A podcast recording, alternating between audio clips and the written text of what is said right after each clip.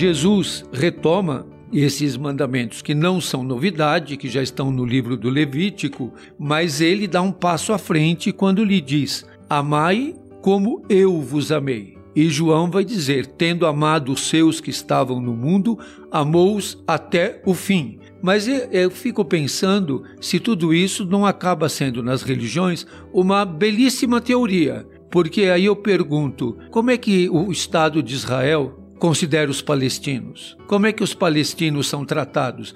Eles não são nem os estrangeiros, eles são quem? Por que, que os palestinos estão sendo dizimados e tratados com extremíssima crueldade por pessoas que não só são políticos, mas que são religiosos também. Então, me chama muito a atenção isso. E dentro do cristianismo e de outras religiões, a desumanidade que há, que é para amar todos como a si mesmo, os LGBT também, as mulheres prostituídas também, os presos também, e tem gente que se diz religioso e é, quer a pena de morte, quer o extermínio, ameaça, destrói os outros, arrebenta com a vida dos outros. E o que me espanta muito é que os que condenam, tanto na história quanto na vida hoje, são os mais religiosos. Aqueles que se consideram os mais religiosos são os mais cruéis. São os que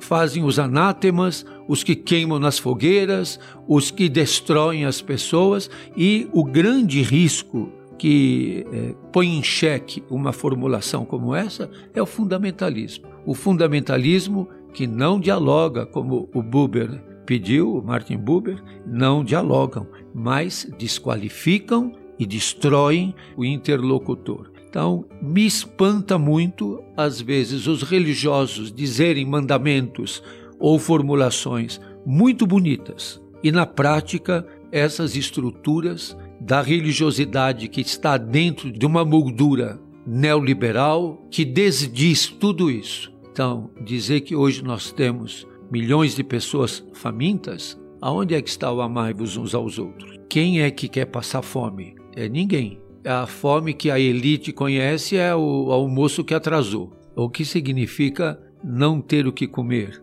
Eu tenho diariamente sentado com muitos jovens que estão na rua, na calçada, e eles ficam espantados e enternecidos de você partilhar o pão e dar um pedaço de pão para eles. Partilhar o pão com as pessoas que, que estão dormindo na calçada. A nossa sociedade não faz isso.